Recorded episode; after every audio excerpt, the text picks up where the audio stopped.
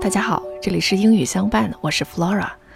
关于爱情、婚姻、友情和生活，一书或许写出了一个女人该有的姿态。今天我们一起来品读她笔下的文字。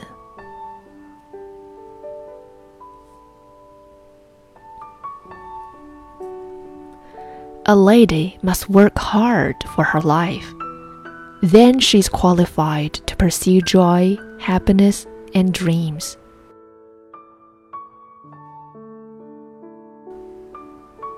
She has to have her own career to get to know like minded colleagues, friends, and partners.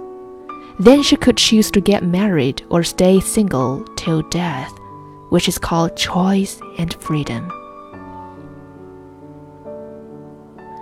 The biggest mistake people usually make is being too polite to strangers but too harsh to their close friends and families.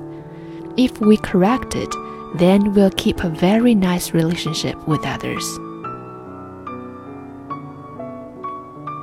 The love that belongs to you will not bedevil you. The person that loves you will not make you lack of the sense of security. Someone may hit the jackpot at the time.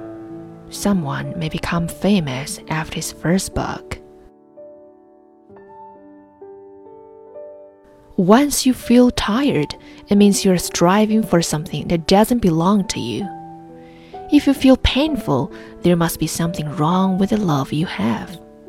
And you should stop the relationship and start it with the right person because real love makes you happy.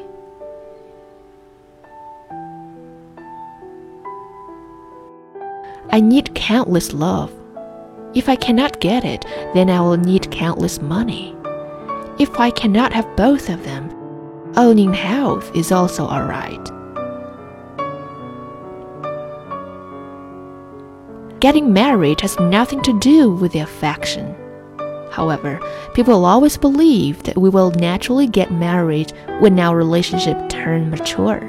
But they are not aware of one thing the marriage is just a lifestyle. The truth is that each one of us can get married.